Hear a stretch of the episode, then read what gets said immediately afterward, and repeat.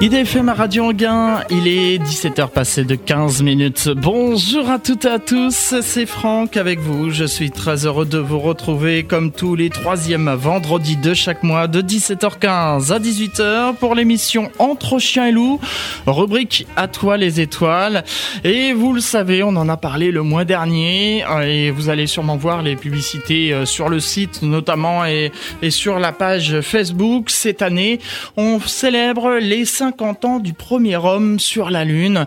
Et à partir de maintenant et jusqu'au mois de septembre, on va faire une grande rétrospective euh, de euh, cette conquête lunaire. Et puis ensuite, on continuera euh, avec la célébration des 100 ans de l'Institut... Euh, oula, de... Eh bien, la, marraine d'Atoile les Étoiles va nous rappeler le nom, puisque justement, comme c'est la première émission de cette année 2019, eh bien, vous le savez, on commence toujours avec le parrain et la marraine au téléphone qui vont nous présenter les vœux et nous avons la marraine d'Atoile les Étoiles, Daniel Brio. Bonjour, bonne Bonjour. année. Bonjour. Alors, je, je souhaite donc une excellente année à tous les à tous les donc les, les, les auditeurs d'Atoile les Étoiles.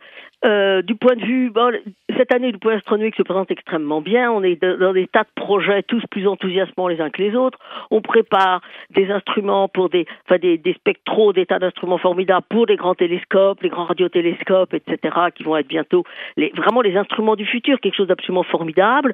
Et puis il y a des, du point de vue spatial, euh, il y a des, tas de, de, sondes qui sont en l'air, qui donnent des résultats, qui arrivent près des, près des astéroïdes ou des choses comme ça, qui donnent des résultats tout à fait extraordinaires.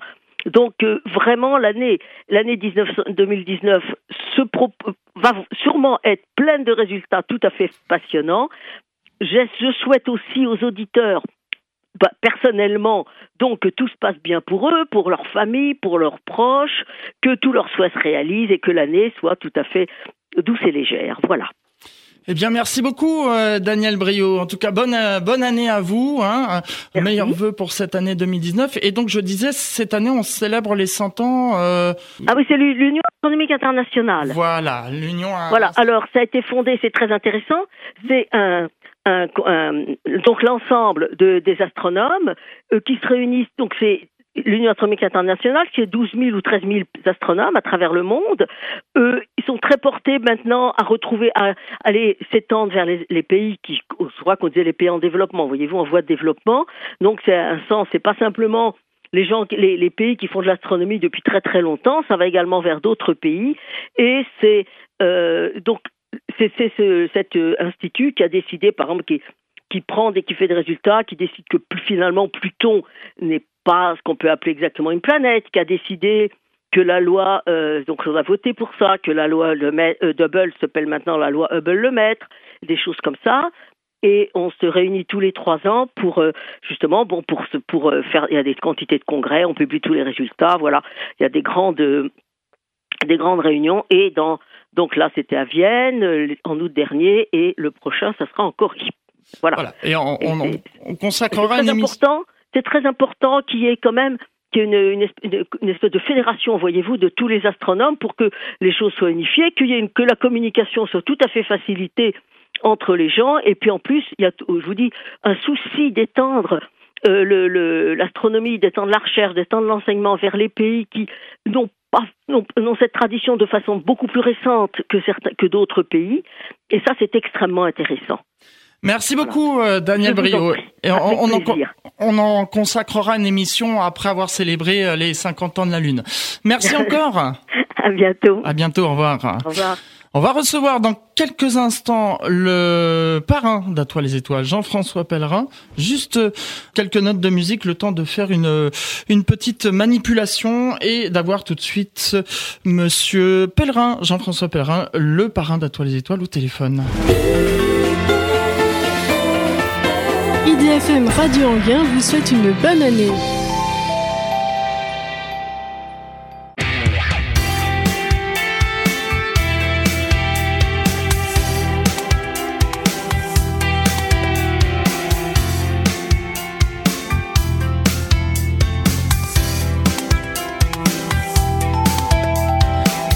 Monsieur Pellerin est ici. Bonjour.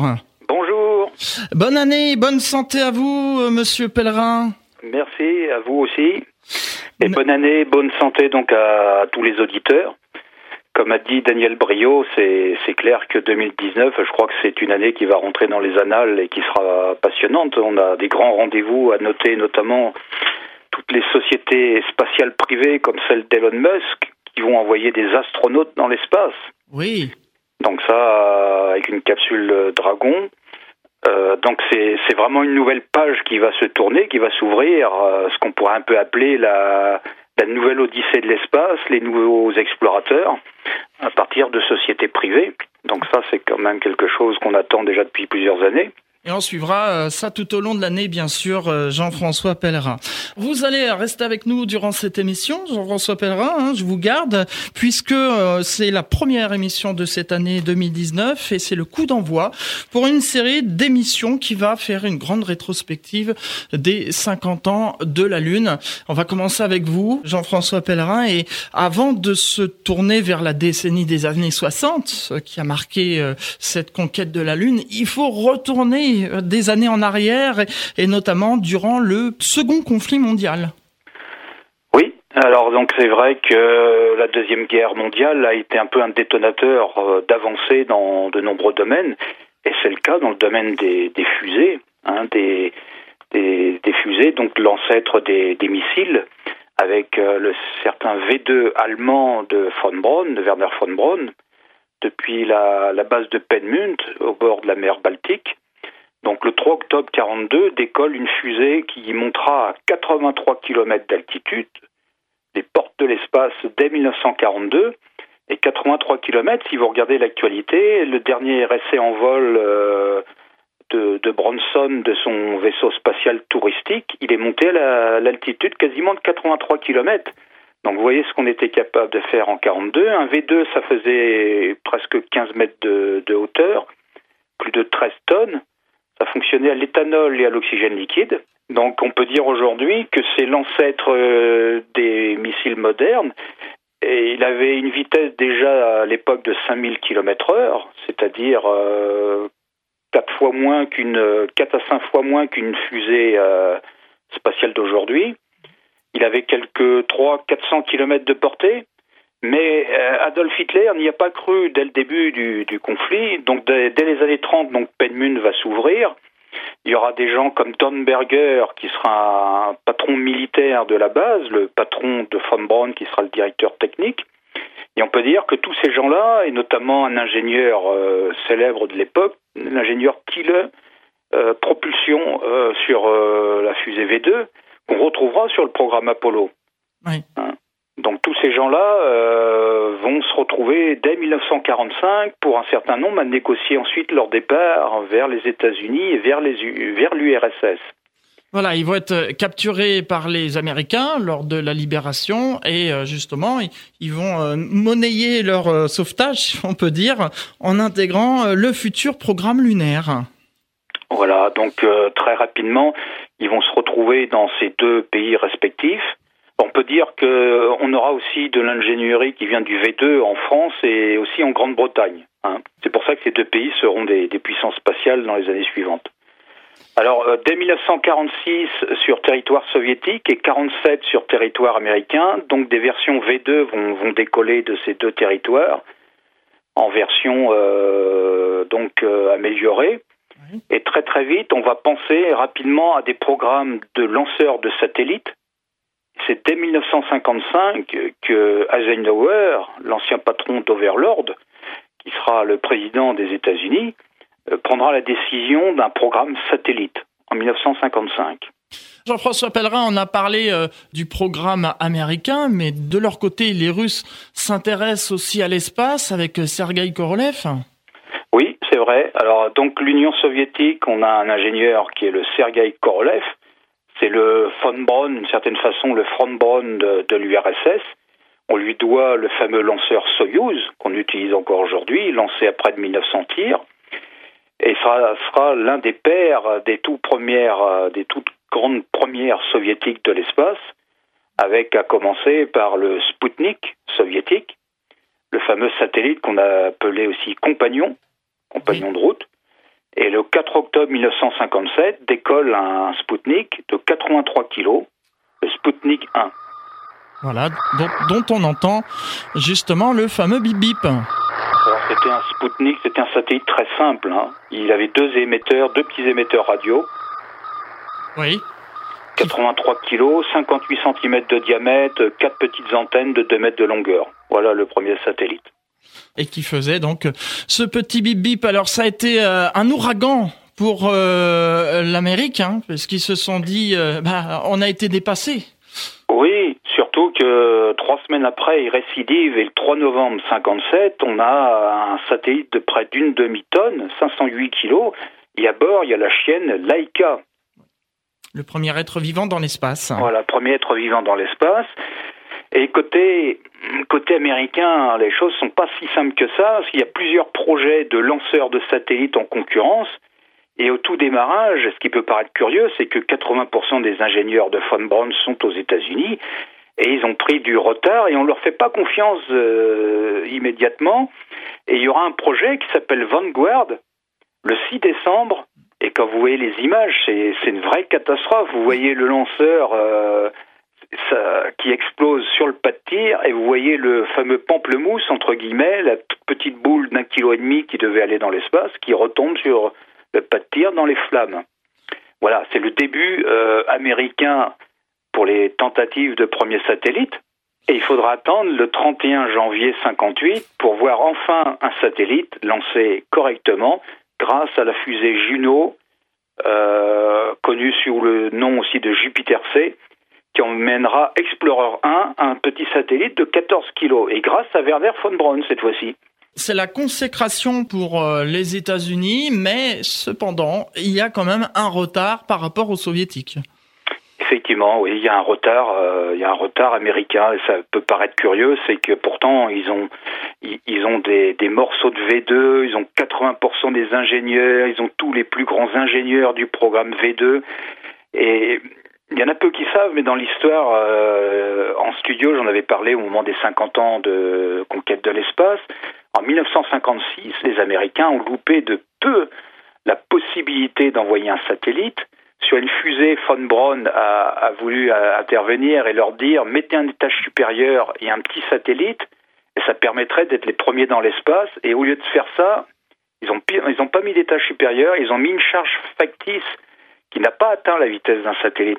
Donc en 56, il y avait l'opportunité de pouvoir lancer un satellite et de dire l'Amérique est la première dans l'espace. Et on n'a pas écouté von Braun. Donc le Werner von Braun, au début, euh, il n'est pas écouté dès le démarrage. Malheureusement. Mais après, on s'est aperçu justement de par les, échecs et puis le fait que euh, la Russie euh, le, dépasse, que là, il fallait plutôt l'écouter. Oui, par la suite, c'est clair que bon, donc dans, dans l'année qui va suivre, c'est clair que les soviétiques marquent des, des grandes premières, hein, surtout à la destination de la Lune, puisque nous fêtons les 50 ans d'Apollo. Nous fêtons aussi en ce mois de janvier les 60 ans du premier engin qui a survolé la Lune. C'était la sonde Luna 1 le 4 janvier 1959. Donc là, on va enchaîner des grandes premières alors qu'au même moment, il y a le programme Pionnier et ensuite il y aura le programme Ranger. Il y aura un échec total des premières sondes américaines vers la Lune. Et en 59, on peut noter deux grandes dates. 13 hein. septembre, Luna 2 est le premier objet à venir impacter le sol de la Lune. Et le 4 octobre, deux ans jour pour jour après le Sputnik, c'est Luna 3 qui prend en photo la face cachée de la Lune. Exactement. Et encore une fois, c'est les soviétiques qui sont en avance. Alors comment vont réagir les Américains, Jean-François Pellerin? Eh bien ça, on va en parler juste après une petite pause musicale, après le titre de Irma Moja, un titre qui s'intitule C'est la vie. Eh oui, c'est la vie, c'est la vie. Hein. Et on se retrouve juste après avec Jean-François Pellerin pour la suite de cette émission. À tout de suite. IDFM Radio Anguin vous souhaite une bonne année. Bonne année 2019, c'est Franck avec vous pour l'émission Entre Chiens Loups, rubrique à toi les étoiles. On lance une série d'émissions que vous retrouverez jusqu'au mois de septembre où on retrace les grandes dates qui ont marqué euh, l'exploration de la Lune et euh, ça s'intitule donc euh, sur les traces d'Apollo à suivre jusqu'au mois de septembre. Jean-François Pellerin est notre invité, c'est le parrain d'Atoile les étoiles et on retrace avec lui les prémices de cette course à la Lune. Jean-François Pellerin, donc avant cette pause musicale, nous avons parlé de comment ça se passait niveau soviétique. Alors les Américains, comment ils ont réagi à, à toutes ces sondes Luna? Alors les Américains, ils ont réagi par des échecs. Aïe. euh, c'est un peu brutal, mais c'est vrai. Euh, si vous regardez pendant 2-3 ans euh, le programme Pionnier, c'est c'est que des sondes qui vont se perdre sur des trajectoires, qui vont se euh, alors que la première sonde Luna, on était déjà à 6-7 000 kilomètres de, de, survol de la Lune, ce qui peut paraître beaucoup en distance, mais c'est quand même le rayon de la Terre. Donc ils étaient capables dès le 12-13 septembre 59 d'impacter et toucher la Lune, alors que l'Amérique n'avait pas ce savoir-faire-là. Mais par contre, l'Amérique va s'intéresser et va commencer à s'intéresser au vol habité dès 1958. Alors si je voulais juste dire une chose, c'est l'année 58-59, euh, on a quand même fait deux grandes découvertes scientifiques c'est la découverte des ceintures qui porteront le nom d'un grand physicien, les ceintures de Van Allen par le satellite Explorer 1 américain. Exactement. Bon, et en 59, la grande découverte, c'est des premières photos de la face cachée de la Lune. Ça aussi, c'est important de, de le dire. Surtout qu'on est dans l'actualité en ce moment avec un petit rover qui est sur la face cachée de la Lune en ce moment. Oui, tout à fait. Donc il y a 60 ans, c'était les, débuts de la course à la Lune et, c'est vrai que ce sont des grandes découvertes parce que quelquefois on nous dit on fait des grandes premières, euh, c'est très médiatique, mais est-ce qu'il y a des résultats scientifiques? Euh, ben, Bien sûr que oui, puisque très tôt on a été capable déjà de découvrir des choses euh, dès, la banlieue, dans la banlieue de la Terre. Exactement, euh, grâce euh, justement à, ces sondes.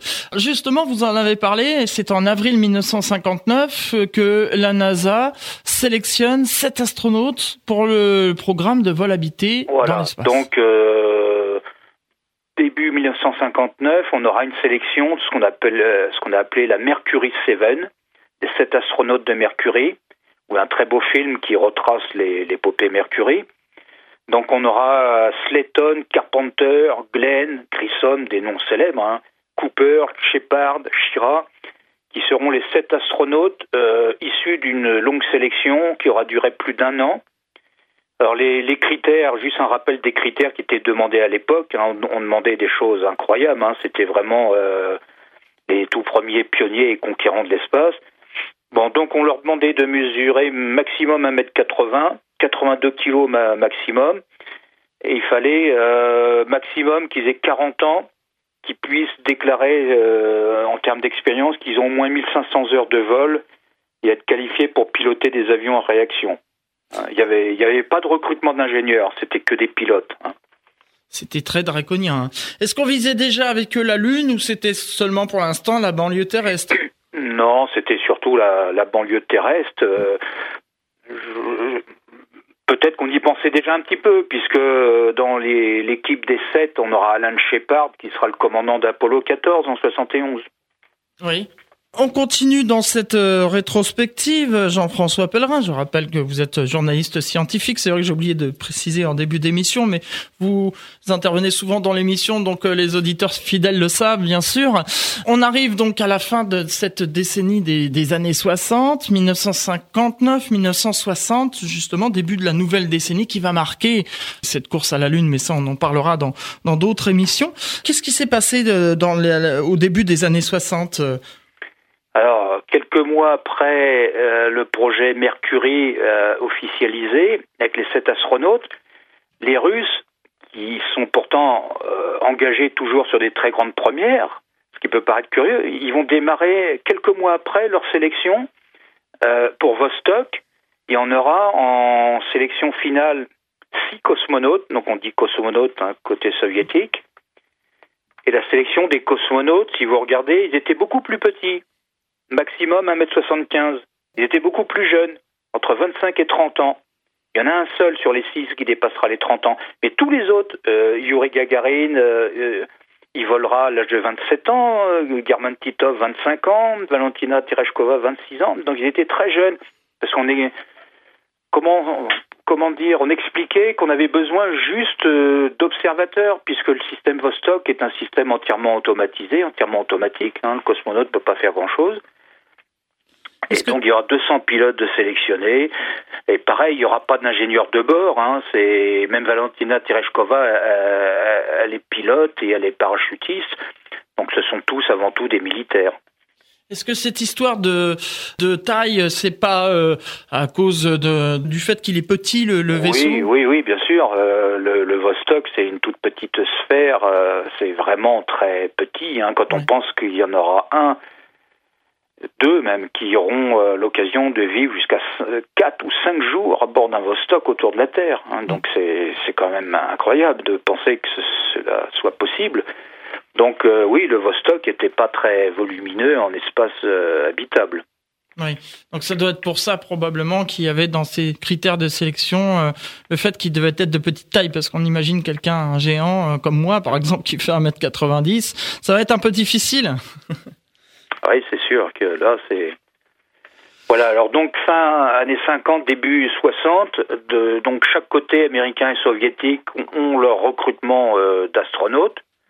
Alors on peut noter, si on raisonne euh, scientifique, euh, grande découverte et application scientifique, en 1960, au mois d'avril 1960, est lancé le premier satellite de météorologie spatiale, Tyros 1. Donc mmh. c'est le début de la météorologie spatiale. Qu'est-ce qu'on appelle la météorologie spatiale? Parce qu'il n'y a pas de nuages, il n'y a pas d'orage dans, dans oui, Voilà, la météorologie, donc c'est de pouvoir faire des, des observations depuis l'espace hein, sur euh, sur des orbites euh, euh, faites pour ce type d'application.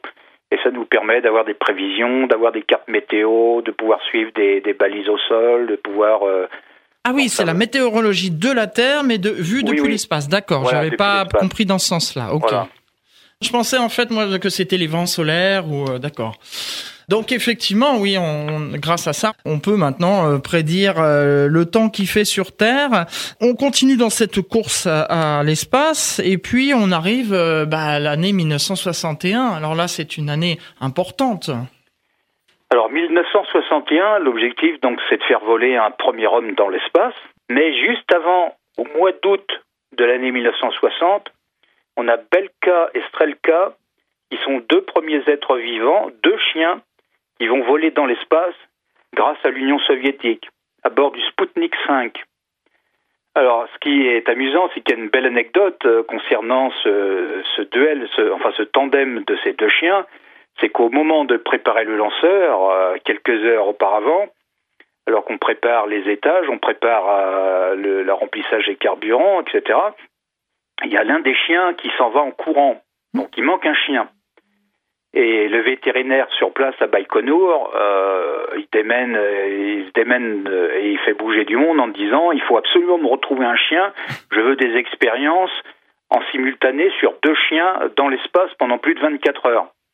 Et donc qu'est-ce qu'on va faire? On va retrouver un chien qui passera là, et l'histoire est véridique, et il prendra l'un des tout premiers chiens qu'il va trouver et il va l'installer dans, la, dans, dans, dans le Spoutnik. Et au retour, le chien qui sera le moins malade, qui sera presque même en bonne forme, c'est le chien qui n'a pas été entraîné, qui ne connaît rien de ce que c'est qu'une capsule, et lui, au sol, il était bien, il était en bonne forme. C'est véridique. Hein. Tandis que l'autre était plutôt en mauvais état, il a envie de vomir sûrement. Ou... Il avait fait de la centrifugeuse, il s'était entraîné, enfin c'était un, chien qui avait suivi un entraînement pour faire un vol habité dans l'espace. Ah, Donc l'autre était au courant de rien et il est parti dans l'espace comme ça. C'est une anecdote euh, assez amusante, euh, Jean-François Pellerin. 1961. Alors 1961, juste avant, euh, d'ailleurs ça, ça posera problème au niveau de l'équipe des, des Mercury 7 ils sont pas contents du tout. D'ailleurs, on le voit dans le film of the Hero. C'est que le 31 janvier 1961, il y a un singe qui prend la place dans une capsule Mercury et qui part avant un homme. Il s'appelle Ham, comme jambon en français. Donc on a un singe qui part pour l'espace, et ça, ça pose un problème, parce que l'homme est précédé de singes et de chiens, et Mercury, il faudra encore attendre un certain temps. Et pour vous dire, c'est que si on avait mis un homme pour une dizaine de minutes ou une quinzaine de minutes, c'était un vol suborbital. Hein. Donc euh, c'était un petit saut de puce dans l'espace, comme ce que l'on fait dans le tourisme spatial, euh, comme avec Jeff Bezos. Eh bien, on aurait pu dire un homme est parti dans l'espace. Hein. Euh, mais le vol s'est pas si bien passé que ça, parce que le singe, il va être soumis à une dizaine de G d'accélération. Euh, il va être violenté au niveau du retour. La rentrée dans l'atmosphère va être extrêmement brutale. Par chance, il va survivre, mais le, le vol sera très très rude, très très dur. On imagine, oui. Jean-François Perrin, on va s'interrompre une seconde fois pour une deuxième et dernière pause musicale avec euh, Louane qui vole aussi. On ne sait pas si c'est à bord de l'avion 0G euh, de Jean-François Clairvoy. Mais en tout cas, on écoute ce morceau. On se retrouve juste après pour la dernière morceau, la dernière partie de cette émission. Je vous aime. IDFM Radio Anguin vous souhaite une bonne année. Bonne année 2019 à toutes celles et à tous ceux qui viennent de nous rejoindre. C'est l'émission Entre chiens loups, rubrique À toi les étoiles. Et vous le savez, ou je vous l'informe en tout cas, que durant toute cette année 2019 jusqu'au mois de septembre, on va retracer la conquête de la Lune. Et avec moi, j'ai Jean-François Pellerin, qui est journaliste scientifique, parrain d'À toi les étoiles. On retrace justement le prémisse de cette course à la Lune et nous en sommes arrivés, Jean-François Pellerin à l'année 1961. Alors après avoir parlé justement des animaux qui sont partis dans l'espace, eh bien place à l'homme. Voilà, alors l'homme va enfin arriver. Euh, le premier s'appelle donc Yuri Alexevich Gagarin, fils de charpentier. Il a 27 ans. Il est 9h07 le 12 avril. Il est à Baïkonour. Il est installé sur un siège éjectable dans une toute petite capsule, la capsule Vostok. Comme je l'ai dit tout à l'heure, donc tout est en vol automatique. à bord d'une fusée, donc qui est euh, ce qu'on appelle un, genre de entre guillemets de, de missile balistique, hein, qui est adapté au vol habité. Et là, le but du jeu, c'est de faire un tour de terre. Donc, il va rester une heure et 48 minutes autour de la Terre. Il aura le temps de donner un peu ses impressions, d'enregistrer des informations sur un magnétophone, mais c'est surtout un événement. Oui. clair que. Tout à fait, oui, c'est des retombées euh, mondiales euh, et euh, pour les Américains, c'est encore un camouflet, puisque encore une fois, c'est les Soviétiques qui sont les premiers. Alors, avant de parler des Américains, je veux juste dire que ça s'est pas passé si bien que ça, le vol de Gagarine. Hein, ah oui. Puisque au retour, il y a un problème de comment dire de module de propulsion qui n'arrive pas à se désamarrer avec la, capsule. Donc il y aura une rentrée atmosphérique qui sera ce qu'on appelle une, rentrée euh, balistique, générant de très fortes accélérations. Donc euh, in extremis, il parviendra donc à extraire réellement la capsule et ensuite à se poser. Alors il se posera pas dans les steppes du Kazakhstan, comme c'est le cas de tous les cosmonautes russes. Lui et German Titov, euh, l'été 61, ils sont posés à Saratov, hein, pas très loin de Moscou. Donc il finira par se poser en utilisant un siège éjectable. Euh, on le saura, euh, ce petit détail de l'histoire nous sera tenu secret pendant 17 ans. Euh, on pensait que Gagarine s'était posé avec cette, cette, grosse boule, cette sphère, le Vostok 1. Oui. Eh bien, il a éjecté avec un siège éjectable qui est sorti par la, la trappe, par l'ouverture de la cabine, à 7000 mètres d'altitude, et il a fini un peu comme un, un parachutiste. 7000 mètres d'altitude quand même. Ouh. Malgré le parachute, je pense que l'atterrissage euh, sur Terre a dû être un peu rude quand même, non? Oui, c'était assez rude. Hein. C'est quand même, on est dans les débuts de l'exploration spatiale. Hein. C'est les premières capsules, les premiers, les premiers vaisseaux. C'est clair que bon, c'est pas une partie de plaisir. Hein.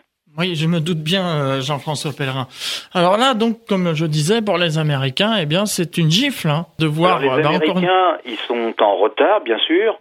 Ils sont même doublement en retard puisque le 5 mai euh, 61, Alan Shepard, qui s'envole à bord d'une fusée euh, Mercury euh, Redstone, c'est pas une Mercury Atlas hein, qui permettra par la suite d'envoyer sur orbite des astronautes américains, mais c'est une fusée pour du vol suborbital. Donc Alan Shepard décolle seulement pour une quinzaine de minutes. Hein. C'est une genre d'immense parabole et il parcourt plus de 5000 kilomètres et il fait 15 minutes de, de, vol spatial à plus de 180 km d'altitude. Voilà un peu ce qu'a fait Alan Shepard. Donc, euh, on peut dire une chose, si on fait une analyse avec un peu de recul, regardez, le 31 janvier, il y avait un singe américain à bord d'une fusée Mercury. Si on, avait mis Alan Shepard ou John Glenn, on aurait pu dire les Américains ont envoyé le premier homme dans l'espace avant Gagarine.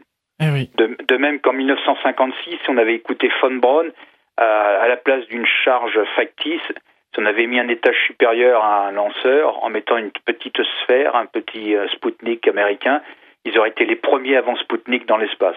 Eh Comme quoi, c'est des petits détails de l'histoire, quelquefois, quand on y regarde avec du recul.